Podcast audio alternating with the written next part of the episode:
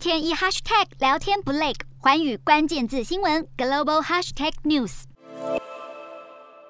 首先看到国内八号新增八例本土感染，四十五例境外移入，没有死亡个案。国际疫情方面，日本新增三万七千多例。从七号开始，福冈和广岛等十三个辖区如期解除防止蔓延等重点措施。东京都与大阪府等十八个地区则会延长到二十一号为止。南韩单日新增二十万例，研究机构预测，在检测量恢复工作日水准后，确诊数也会随之上升。到了本月中旬，甚至可能达到单日三十五万例。印度新增将近四千例。印度卫生部表示，全国超过七成的新冠死亡案例是由并发症所引起，但染疫后的整体康复率已经提高到百分。分之九十八，请民众无需恐慌。越南单日通报十四万七千多例，连续七天新增超过十万人，疫情再度升温。但国际赛事东南亚运动会依然决定于三月底在河内如期举行。印尼新增两万多例，当中的旅游胜地巴厘岛目前还处在免隔离措施的实验阶段，如果成效良好，就可能在四月初开放全印尼的国际旅客免隔离入境。中国新增三百二十五例，其中本土病例占一百七十五例。该国疾病预防控制中心认为，要研判全球疫情是否能在今年结束，还为之过早。美国新增两万五千多例，经济学者预期，Omicron 疫情趋缓和防疫规定放宽等因素会带动国家春季劳动市场强劲成长。法国新增一万多例，从本月十四号开始，法国人民出入餐饮及娱乐场所不再需要佩戴口罩，